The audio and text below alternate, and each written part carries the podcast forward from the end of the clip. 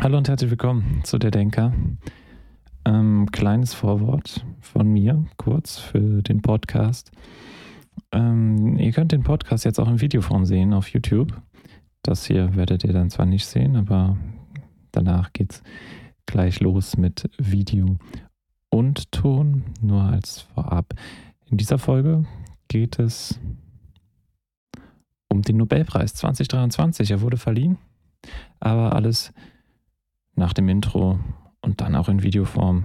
Wenn ihr das ansehen wollt, geht einfach auf YouTube, der Denker, das ist mein Kanal, und dann habt ihr da auch den Videopodcast.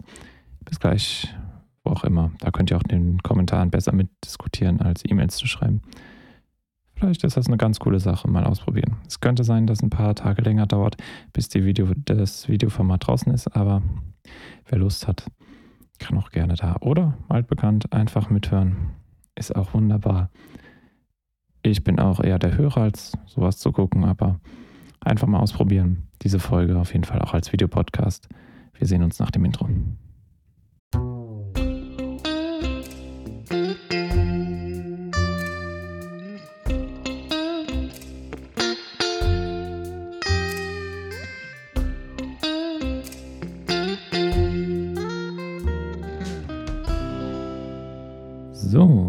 Hallo und herzlich willkommen. Jetzt Video und Ton gleichzeitig, also Video und Ton und nur Ton. Ja, egal. Ähm, hallo auf YouTube auch. Herzlich willkommen zu Der Denker. Das ist mein Podcast. Wer es nicht weiß, mein Name ist Noah Gabe, live aus Wien. Ähm, hier geht es um alles Mögliche und auch um nichts. Wir denken ein bisschen nach. Der Denker sagt das Ganze. Und heute beschäftigen wir uns mit dem Nobelpreis 2023. Ja, er wurde ähm, verliehen, die schwedische Akademie der Wissenschaft. Hat sich mal wieder beschäftigt, welche Errungenschaften, welche Entdeckungen es verdient haben, ausgezeichnet zu werden und sind zu folgenden gekommen. Ähm, wieder mal in fünf Kategorien.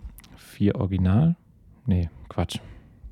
Sechs Kategorien, fünf Original und vier äh, und eine nachträglich, ist nämlich der Wirtschaftsnobelpreis, geht nämlich nicht aus dem Testament von Alfred Nobel heraus, sondern wurde erst später geschaffen von der ähm, Schweizer, äh, von der Nationalbank. Ähm, ich muss gerade nachgucken. Genau, wurde von gestiftet von der schwedischen, schwedischen Reichsbank, genau. Aber wird auch mit den anderen Nobelpreisen vergeben, deswegen kann man ihn dazu zählen. Auch wenn er nicht einer der Originale war, ein nachträglich Original. Ein nachträgliches Original. Genau, perfekt. Fangen wir an, uns hindurchzuarbeiten durch die ganzen Auszeichnungen. Wir fangen an mit dem ersten, mit der Medizin. Der Medizinnobelpreis ging an eine Ungarin, Katalin Carico, und einen US-Amerikaner, Drew Weissman. Wofür? Man kann sich denken, wir sind jetzt mittlerweile in der Post-Corona-Zeit. Geimpft wurde die letzten Jahre und was war da das Entscheidende, der entscheidende Punkt, um Impfstoffe zu entwickeln, um uns ja da ein bisschen rauszuholen aus der ganzen Pandemie-Sache? Die Entwicklung des mRNA-Stoffes, Impfstoffs, genau. Und natürlich da in dem Zusammenhang auch die Grundlagenentwicklung, die Grundlagenforschung. Und das haben die gemacht. Sie haben ähm, Erkenntnisse darüber ermittelt, wie mRNA mit dem menschlichen Immunsystem interagiert und damit halt Grund, die Grundlagen für den Impfstoff und ja, dass man auch den Impfstoff bei Menschen einsetzen kann, gelegt, weil mit dem Immunsystem muss es im Endeffekt interagieren. Und das ist das, das ist halt der entscheidende Punkt bei dem Impfstoff, dass es unseren, unser Immunsystem so präpariert, dass wir Abwehr-Antikörper bilden können. Ja, sagt man so, glaube ich. Ich bin kein Mediziner, also nimmt das nicht auf 100% auf die Gold, legt meine Worte nicht alle auf die Goldwaage, aber so wie ich das verstanden habe, ungefähr genau, dass es dann entsprechend reagiert, ähm, reagiert, interagiert und sich Antikörper bilden können und die das Ganze, den Virus bekämpfen können. Und diese neue mRNA-Methode. Dafür gab es den Nobelpreis für Medizin. Ja, im Endeffekt verständlich nach der Pandemie. Hm, ich würde sagen, es ist erwartbar nach so was Großem, dass es dann auch einen Nobelpreis dafür gibt. Ja, ganz einfach. Damit wollen, wollen wir uns aber auch gar nicht so lange aufhalten mit dem Medizin-Nobelpreis. Ich bin kein Mediziner. Ich interessiere mich so halbwegs für Medizin, sondern kommen wir zu den für mich interessanteren Nobelpreisen. Nämlich einer der interessantesten, der Physik-Nobelpreis. Ja, der Physik-Nobelpreis. Ich liebe die Physik. Wir hatten schon einige Folgen. Jetzt nicht auf YouTube, außer ich habe ein paar hm, Hörfolgen hochgeladen. Ich weiß nicht, ob eine dabei ist. Aber wir haben zum Beispiel schon über Zeit geredet und andere physikalische Dinge. Aber Zeit ist ein entscheidendes, weil der äh, Physiknobelpreis hat sehr viel mit Zeit zu tun. Erstmal an wen ging ähm, der Physiknobelpreis. Ich schaue, dass ich im Video auch immer ähm, die Bilder mit eingeblendet kriege, weil ähm, wir haben wunderschöne Grafiken ähm, oder die Nobelpreis-Leute, die ich weiß nicht, wer von denen das macht, die Grafikabteilung von denen oder so, ähm, hat wirklich wunderschöne Grafiken ausgearbeitet von äh, den Nobelpreisträgern. Auf jeden Fall von Chemie und Physik habe ich das schon gesehen. Ähm, die versuche ich mit einzublenden. Es sind nämlich ähm, die drei Wissenschaftler Pierre Agostini aus den USA, ähm, Ferenc äh, Krausch, Krausch aus Deutschland, ähm, aus, der, aus dem Max-Planck-Institut München. Genau. Und Anne Lullière. Ich hoffe, ich habe das alles richtig ausgesprochen aus der Schweiz. Die werte Dame. Mm, ich entschuldige mich sonst, dass ich das falsch ausgesprochen habe. Aber ja, die drei haben es gewonnen, aber äh, worum, worum ging es überhaupt? Wofür wurden sie ausgezeichnet? Das ist natürlich die Frage, die sich hier stellt. Die beantworte ich natürlich gleich. Äh, für die Erzeugung von Attosekunden Lichtimpulsen. Ja. Eine Methode, um diese zu erzeugen. Was ist erstmal eine Attosekunde, fragt man sich jetzt. Ist auch eine berechtigte Frage. Ich musste auch erstmal recherchieren, Attosekunde, wie, wie klein das überhaupt ist.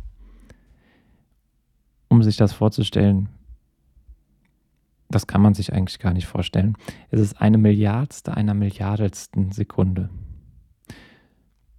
Hm, wenn ich den Deutschlandfunk zitieren darf, aus dem Artikel, den sie dazu geschrieben habe, haben, um das vielleicht ein bisschen greifbarer, diese Attosekunde zu machen, heißt es, innerhalb einer Sekunde vergehen so viele Attosekunden, wie Sekunden vergangen sind, seit das Universum entstanden ist. Wow. Also das zeigt uns, dass es sehr, sehr klein ist.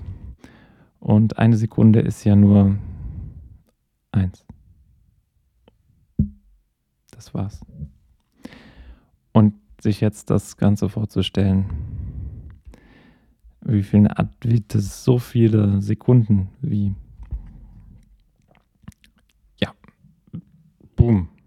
Kopf macht Boom einfach, wenn man das versucht zu begreifen. Aber ja, man kann es immerhin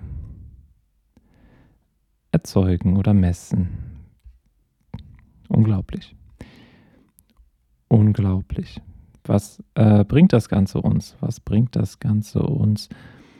Natürlich ist es im Moment erster Linie für die Forschung interessant, dass wir ähm, das gebrauchen, weil, naja, in der echten Welt wird es noch einige Zeit dauern, bis wir das anwenden können. Aber hm, anhand dieser Schnappschüsse, Zitat aus dem Atom, können Forscher die Bewegung von Elektronen in festen Materialien untersuchen. Genau, das ist erstmal das, was man hat. Man hat Schnappschüsse eines Atoms, die man vorher nicht hatte, weil die Dimensionen eines Atoms sind so klein. Ähm, ja, das ist einfach schwer zu untersuchen, beziehungsweise war fast unmöglich. Und so kann man jetzt immerhin Schnappschüsse machen. Wie das genau funktioniert, fragt mich bitte nicht. Kann ich leider auch nicht sagen. Ähm, das ähm, hilft aber dazu, jetzt vielleicht nochmal, wo, in welchen Gebieten das genau Anwendung findet, diese Entdeckungen. Ähm, einmal, wir können Prozesse, grundlegende Prozesse ähm, in der Materie verstehen, besser verstehen und wahrscheinlich wird es uns das helfen, neue ähm, Technologien zu entwickeln, gerade im Bereich von äh, Computern. Könnte ich mir vorstellen, dass das Ganze ähm, ja, Anwendung finden kann, Quantencomputer. Beziehungsweise wenn man so etwas messen kann, kann man vielleicht auch das genauer steuern, wenn ich mich jetzt nicht so weit aus dem Fenster lehne. Und ja, in der Elektronik wird hier als Beispiel angegeben, natürlich. Ja, das ist, hat ja viel mit Computern zu tun um diese Prozessoren, die ja jetzt immer, also um jetzt ein bisschen abzuschweifen kurz, Prozessoren werden ja bekanntlicherweise immer und immer kleiner. Und so kann man sie vielleicht noch ein wenig kleiner machen. Also wir sind ja im Nanometerbereich mittlerweile, also sehr, sehr klein. Oder noch kleiner. Ich weiß es nicht. Aber wir sind sehr, sehr klein. Ich glaube Nanometer, wenn ich mich nie ganz täusche. Ähm, ja. Aber nicht nur das. Für die Medizin, ähm, die medizinische Diagnostik kann es helfen. Und durch diese Attosekundenimpulse, die können dazu verwendet werden, um Moleküle zu identifizieren. Und das ist wichtig. Ähm, Im Moment wird das meiste ja durch Röntgen da werden ja auch Moleküle durchdrungen. Obwohl hat das was damit zu tun? Ich, ich bin gerade am Überlegen. Aber das ist eher zum Knochen. Ah, na, Quatsch. Also, das eine ist, werden zwar auch die Moleküle ähm, durchdrungen und es bleibt nur beim, bei den Knochen hängen, aber da werden wirklich Moleküle erkannt hier. Das heißt, man kann ähm, Moleküle identifizieren und kann vielleicht auch den falschen Stoff im Körper besser feststellen, schneller feststellen durch eine Art Scan. Auch sehr interessant. Es ist halt sehr kompliziert, natürlich. Und ähm, sich damit so eingehend zu beschäftigen, dass man es wirklich durchdringt und versteht. Aber grob ähm, grob das Ganze nur so zum Reißen, hoffe ich, gelingt mir halbwegs. Und ihr könnt es halbwegs nachvollziehen. Zur Not, ich packe euch auch alle Links, alle Ressourcen, ähm, die ich benutzt habe, in die Videobeschreibung beziehungsweise in die Show Notes. Dann könnt ihr da nochmal einen Blick hineinwerfen und weiterlesen. Genau sowas. Aber trotzdem sehr interessant. Ähm, Attosekunden, weil Sekunden ist natürlich auch Zeit, aber auch ähm, ja, Längenmaßstäbe in, der, in diesem Fall. Und ja, also, na, in diesem Fall Zeit. Es, äh, es wurde die, die Arbeiten der drei habe die Tür zu extrem kleinen Zeiteinheiten geöffnet, wurde von der Akademie dazu gesagt. Ja, und so kleine Zeiteinheiten zu messen zu können, ist eben für diese Elektronik und die Medizin ganz entscheidend, weil es eben bei der Identifizierung von Molekü Molekülen ja um so geringe Abweichungen geht. Und wenn man nicht die ähm, Eigenschaften davon testen kann, muss man es irgendwie anders machen. Und Atome sind ja so mini und das messen zu können, zeitlich, ist eben ähm, phänomenal und ein Riesensprung für uns, weil wir tauchen somit in immer kleinere Gefilde ein. Und eine Wissenschaftsrichtung sagt, wir müssen ins Kleinste eintauchen, um das Größte zu verstehen, um unser Universum wirklich zu verstehen, müssen wir das Kleinste erstmal verstehen. Weil das zeigt uns die Grundlagen auf und so eine, so eine Messmethode bringt uns dann natürlich deutlich weiter. Auch in dem Bereich. Deswegen ein faszinierender Nobelpreis. Und wirklich für sowas verdient, verdient. Unsere drei Forscher und Forscherinnen.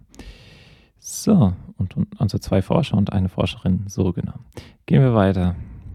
Gehen wir weiter. Wir haben jetzt lang genug über Physik geredet. Ich habe viel Mist erzählt. Manche Informationen waren auch richtig aber einfach nur um groben Überblick zu bekommen, war das hoffentlich ganz in Ordnung. Ähm, gehen wir weiter zum Chemie-Nobelpreis. Wir kommen jetzt auch in ein sehr interessantes Gefilde, weil Chemie und Physik sind ja so ein bisschen zusammen in vielen Bereichen. Und auch in dies, dem diesjährigen Nobelpreis, weil es geht um Quantenpunkte. Der mm, Chemie-Nobelpreis wurde dafür vergeben, dass für die Entdeckung und Entwicklung von Quantenpunkten. Genau. Und wofür wird sowas verwendet? Es wird nämlich schon verwendet. Das ist das ähm, ja, Geniale daran, dass wir schon praktisch die Auswirkungen dieser Entdeckung ähm, bestaunen können. Ähm, in modernsten Bildschirmen und LED-Lampen wird, sowas ähm, schon verwendet. Wenn wir mal gucken, gibt es mittlerweile QDO, QDOLED Fernseher, die diese Quantenpunkttechnologie schon besitzen und verwenden. Und ähm, bringen halt dann noch ein deutlich besseres Bild auf den Bildschirm, sagen wir so bessere Farben und bessere Kontraste, mehr Realismus, größere Bildschirme. Ja. Sie, man kann halt ähm, durch, wir wissen ja mittlerweile schon, dass ähm, OLED ähm, die OLED-Technologie, dass da einzelne Punkte beleuchtet werden. Wir haben ja davor LCD gehabt oder viele haben noch LCD. Ich weiß gar nicht, ich glaube, ich habe auch LCD. Ähm, da wird ja von hinten gibt es ein großes Licht und das beleuchtet dann verschiedene Punkte. Also wir beleuchten Bereiche praktisch. Es gibt auch mehrere, aber bei OLED werden dann einzelne Punkte beleuchtet. Die Pixel, wir leuchten alle selber und können sich selber an und aus. Das führt halt zu deutlich besseren Schwarzwerten, hat aber auch einige Nachteile und das scheint jetzt hierdurch verbessert worden zu sein, dass das Ganze zu einem ja, schärferen, farbenkontrastreicheren und auch hellerem Bild führen kann durch diese ganze QD. Aber das war nicht das Einzige. Jetzt denkt man Nobelpreis für Fernseher. Nein, nein, so ist es nicht. Es geht nicht nur um Fernseher. Es geht auch um die Medizin und einen ähm, größeren Nutzen für die Menschheit, würde ich mal behaupten, als ähm, Fernseher. Obwohl, wer weiß, vielleicht rettet es auch Leben. Ich weiß es nicht. Einen größeren Nutzen. Ich muss mal gerade einen Schluck trinken. Ja, einen größeren Nutzen für die Menschheit als die Fernseher. Ähm, besitzt natürlich auch ähm, die Tumorchirurgie, äh, wo das Ganze verwendet werden kann, äh, sind für den Einsatz ähm, in Quantencomputern auch geeignet übrigens, was natürlich klar ist. Äh, warum ist das Ganze so? Äh, wenn wir aus äh, futurezone.at zitieren dürfen, was es überhaupt ist. Die, Künst, die auch künstlichen Atome genannten Strukturen sind winzig klein und haben sehr einzigartige physikalische Eigenschaften. Sie sind für den Einsatz in der sogenannten Optoelektronik interessant, beispielsweise in Displays. Also es geht um Optoelektronik und ähm, Displays, wie wir gesagt haben, Foto, Photovoltaikanlagen und in Quantencomputern. Genau. Sie sind praktisch ähm, was jetzt daran so besonders ist, dass es praktisch eine neue Art von Material ist. Ähm,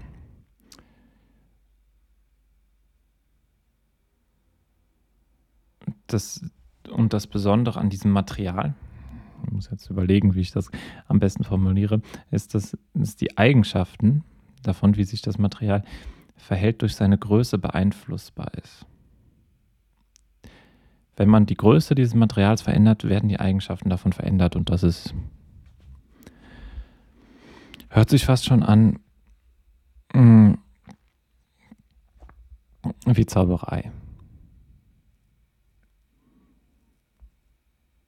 Also deswegen auch für die Fernseher, dass man die Farben dadurch beliebig ändern kann.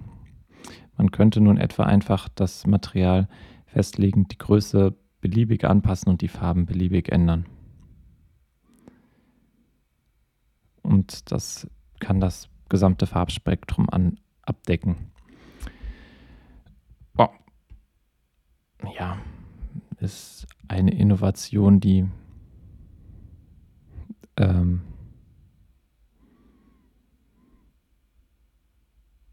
ja, nicht intuitiv ist. Also es sprengt ein wenig die Gesetze der Physik, ist mit der klassischen Physik nicht zu erklären, mit der Quantenphysik hingegen ein bisschen mehr. Es ist quantenphysikalisch natürlich, aber einfach um sich das Ganze mal vorzustellen, Farben und Eigenschaften, Eigenschaften, Farben sind Eigenschaften, Eigenschaften nur durch die Größe eines Objekts ändern zu können, hat schon was. Hat schon was und verdient. Es bringt was für jegliche Felder. Vielleicht gibt es auch noch ein paar Felder, die dann davon noch profitieren können. Aber das ist eine, eine Entdeckung, die uns in Zukunft wahrscheinlich auch sehr viel mehr, wir haben es jetzt schon im Fernsehen, aber wahrscheinlich hat keiner von denen, die das jetzt hören, also ein Fernseher zu Hause das wird noch kommen und es wird uns noch viel helfen. Wir werden es noch im Alltag erleben. es dauert wahrscheinlich noch 10, 20 Jahre, bis wir es wirklich im Alltag erleben dürfen, aber ja, zukunftsweisend die Menschheit weiterbringt. Das ist doch, was den Nobelpreisträger ausmacht, oder? Und deshalb auch hier ein, zwei für Physik und Chemie wunderbare Nobelpreise. Für mich die klassisch, also äh, als Wissenschaftler im Herzen, die klassischen Preise, die wirklich die Menschheit und das Ganze voranbringen können. Ja, gehen wir weiter. Wir haben nämlich erst drei abgehakt und haben noch ähm, drei vor uns, nämlich einmal die Literatur, den Literaturnobelpreis und er geht an John Fosse aus Norwegen für innovative Theaterstücke und Prosa. Mats Malm, der ständige Sekretär der Akademie, sagt dazu, es ergäbe dem Unsagbaren eine Stimme. Ja, Literatur-Nobelpreis, Literatur als ein Philosophie-Podcast, der das hier bestimmt ist. Normalerweise, außer das hier ist eigentlich nur informativ und wir reden ein bisschen über die Nobelpreisträger und denken einfach darüber nach, was es bedeuten könnte. Aber hm, ich habe, das ist Alice gehört. Und von John Foster einfach als Vorbereitung hatte ich geguckt, wo gibt es das. Mit ich, ich hatte von ihm noch nichts gehört, bis ich darüber gelesen habe, dass er den Nobelpreis gewonnen hat. Ähm, habe kurz geguckt, habe ähm, auf meine Audio-App dieses Hörbuch von ihm gefunden, mal reingehört. Und ich sage dazu nur, sie denkt. Sie denkt und er denkt sehr viel in diesem Hörbuch, aber ich verstehe schon, was diese Aussage gebe dem Unsagbaren eine Stimme. Gut, Theaterstücke, seine Theaterstücke gibt es auch, die sind sehr lang, das habe ich nicht geschafft, das Ganze zu hören. Werde ich mir natürlich noch irgendwann oder hatte ich vor, mir irgendwann noch zu Gemüte zu führen.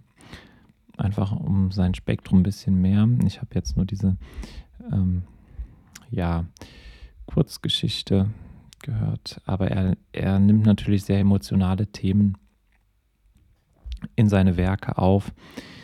Ähm, der Tod ist immer wieder ein, spielt immer wieder eine große Rolle. Und er schreibt ähm, Habe ich überhaupt schon gesagt, er ist Norweger. Seine Geschichten spielen in Norwegen, sehr dunkel, kalt, viel Natur. Das merkt man alles. Diese, dieses geografische, ähm, seine geografische Herkunft und sein geografischer Aufenthaltsort ist in seinen Werken sehr präsent und es, es, ist, es ist natürlich was anderes als die 0815-Literatur, die wir öfter mal hier haben, wie ein Standardkrimi oder sowas. Es geht viel tiefer. Es ist nicht in allen Belangen mein, mein Lieblingswerk, aber man kann sich schon hineinversetzen und es hat eine Tiefe, würde ich sagen, das, was ich jetzt gehört habe, was sich schwer erklären lässt. Er bringt ein Gefühl hinein, für mich auch eine Identifikation die man hat, trotz dass die Situation, in, hier ging es zum Beispiel um ein Ehepaar, das an einem, einem See lebt und einfach nur lebt, rausschaut, mit dem Boot rausfährt, aber dann trotzdem viel erlebt, viel denkt. Und durch verschiedene Jahrhunderte, die Familie wird ein bisschen verfolgt, also verfolgt das Leben von ihnen. Und man kann sich dann mit manchen, mit dem Alleinsein, aber auch mit dem Vermissen, was in dem Buch angedeutet wird, schon identifizieren. Man kann es sehr schnell übertragen ins eigene Leben und denken, hm, wie hätte ich jetzt in der Situation reagiert? Und es war intensiv, anspruchsvoll, aber nicht, nicht durch die Sprache anspruchsvoll, sondern einfach durch das Thema und den Anspruch, sich da hineinversetzen zu wollen in das Buch. Dadurch war es anspruchsvoll, würde ich behaupten. Nicht, nicht durch, ja, durch die Sprache, die ist sehr einfach gehalten. Und es wird sehr oft wiederholt. Er sagte, er dachte, sie sagte, sie dachte. Ja, das merkt man schon. Auch der erste Kommentar und, ähm, zu dem Buch. Ähm, gespaltene Meinung. Aber ja, das ist das, was ich zum Literaturnobelpreis sagen kann. Viel mehr ist das leider nicht. Ich habe das Buch mich beschäftigt. Das ist das, was ich gefühlt habe beim Hören, beim Lesen. Ähm, ja, aber hm, ich verstehe schon eine, eine zeitgenössische, moderne, nahegehende, emotionale, ruhige Literatur, die vielleicht von diesem ganzen Großstadt groß bisschen uns mehr in die Natur wieder hinausführt. Das, was die Welt ein wenig braucht. Verständlich, warum hier der Literatur-Nobelpreis an John Foster ging. Genau. Kommen wir zum Frieden. Zum Frieden, zum Friedensnobelpreis. Der Friedensnobelpreis ging an Nargis Mohammadi, eine Iranerin, die sich seit Jahrzehnten für ein freies Land einsetzt und für Frauenrechte in diesem Land. Die Vorsitzende des Komitees hat dazu gesagt, sie hat ihn bekommen für ihren Kampf gegen die Unterdrückung der Frau im Iran und ihren Kampf für die Förderung der Menschenrechte und Freiheit für alle. Berit Reis Andersen hat das verlauten lassen. Ja. Ähm, Iran. Natürlich ähm, viel in den Nachrichten gewesen ähm, in den letzten ähm, ja, Monaten, würde ich sagen.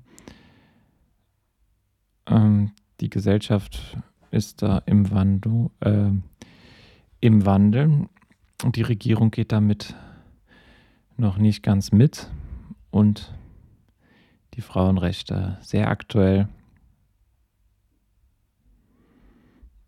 und dann auch gerade jetzt noch aktueller durch die Situation mit der Hamas in Israel, die natürlich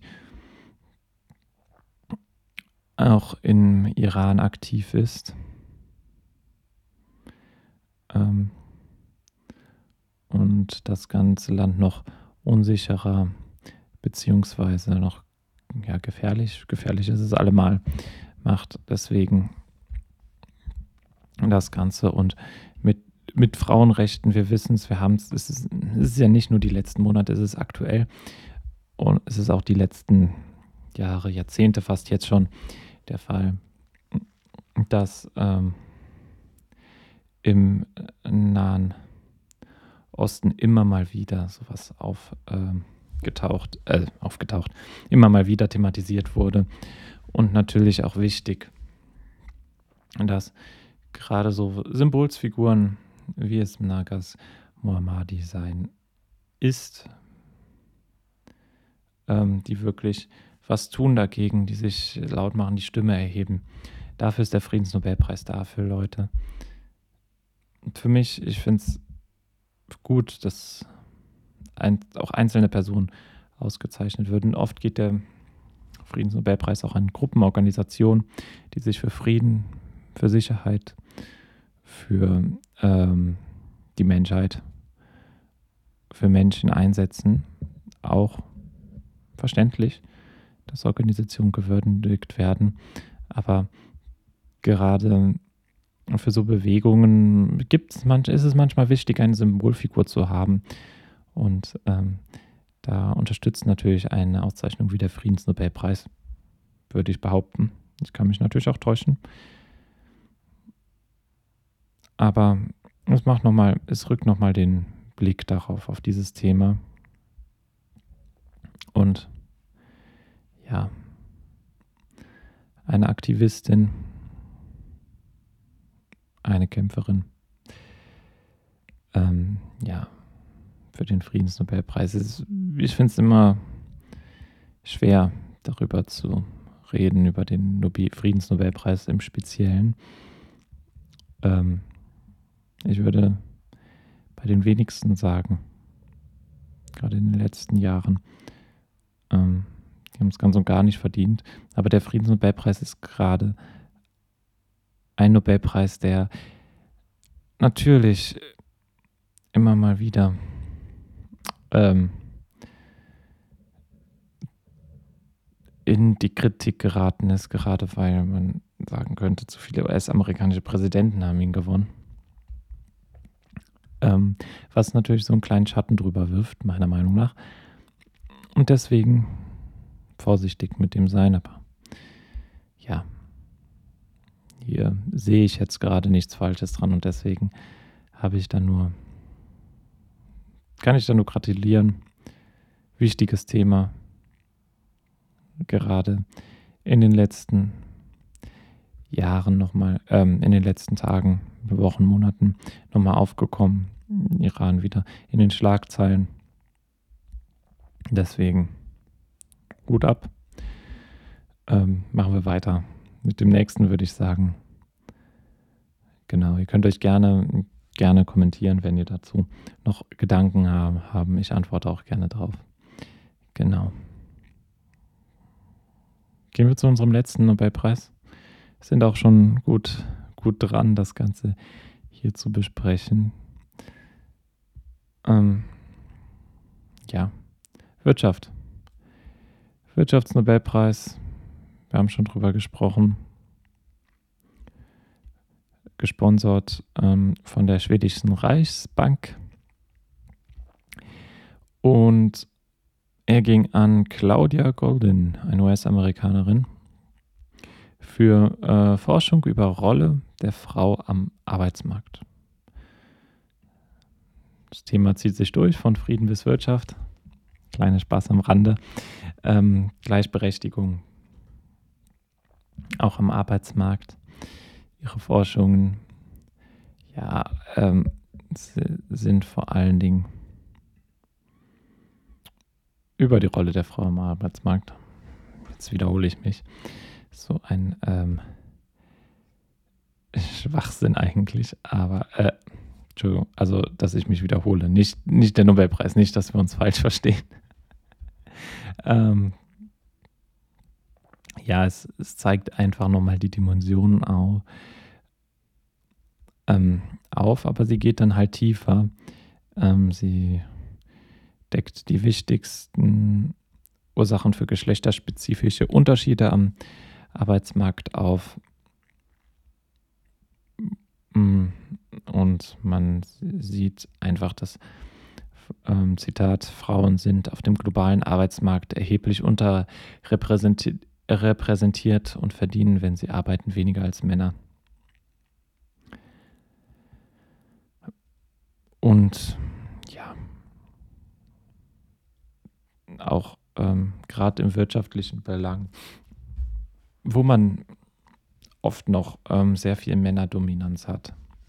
Gerade Wirtschaft ist halt das, das der Bereich, wo man eine Männerdominanz hat, würd, äh, würde ich sagen. Ähm, mehr als in anderen Bereichen, weil es da auch sehr viele Alpha-Menschen gibt, Alpha-Männchen so würde ich es äh, feststellen, die halt,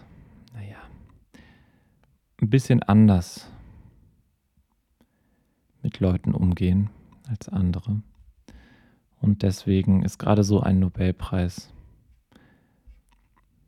auch verdient. Wie man das Ganze bekämpfen kann, ist natürlich eine Frage, wurde viel diskutiert, äh, wird viel diskutiert. Und es ist auch schwer. Sind Quotenregelungen wirklich zum Beispiel wirklich die Lösung? Schwer. Schwer zu sagen. und wie viel es helfen will. Weil die Wirtschaft ist so, du willst Leistung.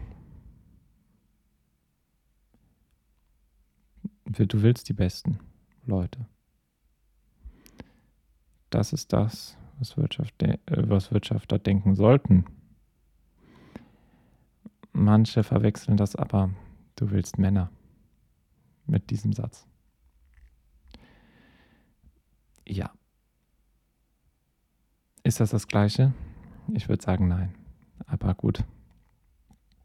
Ähm, um das erstmal in die Köpfe von alten weißen Männern zu kriegen, dass äh, Leistung nicht gleich bedeutet, du brauchst junge, agile Männer, sondern dass auch Frauen Leistung erbringen können, ist manchmal gar nicht so einfach.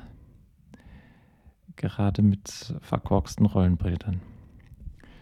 Bildern. Und das war auch ein Grund von ihnen, dass Frauen immer noch in alten Rollenbildern stecken, in weiten Teilen der Welt. Ja. Mhm. Gleichberechtigung am Arbeitsplatz. Ähm, ja, gerade, ich, ich denke gerade an Finanzwesen und sowas, an diese Wirtschaftsbereiche, an die großen, großen alten Unternehmen. Ich weiß nicht, man hat manchmal das Gefühl, die jungen, die jungen agilen technischen Unternehmen sind da vielleicht ein bisschen offener, aber vielleicht täusche ich mich da auch. Aber natürlich auch ein wichtiger ähm, Nobelpreis, da einfach nochmal darüber nachzudenken, über das Ganze. Aber Lösungen zu finden von der Politik her ist schwer. Man muss ein, eine Veränderung im Denken braucht man dafür, damit das wirklich funktioniert, wie ich es eben gesagt habe, damit dieses äh, Leistung gleich Männer ein bisschen wegkommt. Und ob das so schnell kommt, ich weiß, äh, es ist schwer. Und dadurch, dass äh, die Fronten so verhärtet sind, es gibt so die Aktivistin und dann gibt es so die Gegner. Und dann dazwischen ist wenig, ist wenig Platz. Die meisten wollen dazwischen sein, aber irgendwie die einen provozieren zu viel, dann geht man schon auf die andere Seite und die anderen provozieren zu viel, dann geht man wieder auf die andere Seite. Ähm, Aktivisten sind zu aktivistisch schaffen es nicht, die Mitte der Gesellschaft zu erreichen und den rüberzuziehen. Und so verhärtet sich die Front dagegen. Das ist auch ein kleines Problem. Die Mitte der Gesellschaft muss erreicht werden, um was zu verändern. Die anderen sind schwer zu erreichen, weil sie sich verschließen. Wen will man gewinnen? Das ist die Frage. Das ist die Frage, mit der ich euch auch entlasse. Vielen Dank. 14 Minuten hat es gedauert. Ähm, mal wieder eine sehr lange Folge, sonst eigentlich dauert es ein bisschen kürzer. Ich hoffe, äh, die, der Videoformat, das Videoformat hat euch gefallen. Mm, wenn nicht, ähm, könnt ihr es auch gerne in die Kommentare schreiben, was verbesserungswürdig ist. Na gut, es war das erste Mal.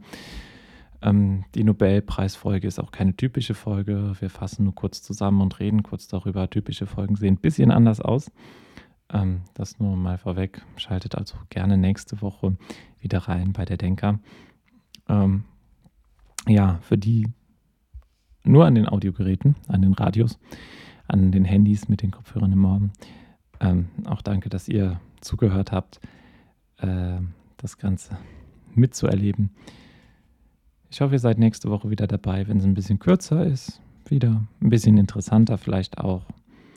Aber ich einfach gerne als Information wollte ich das hier ähm, euch näher bringen, den Nobelpreis, weil ich finde, das hat schon Wert. Wer den Oscar gewonnen hat, ist eigentlich egal, aber wer den Nobelpreis gewonnen hat, ist schon ein bisschen wichtiger, meiner Meinung nach. Dann vielen Dank, habt noch einen schönen Tag und denkt immer dran, erst hören, dann denken, euer Denker. Ciao, ciao.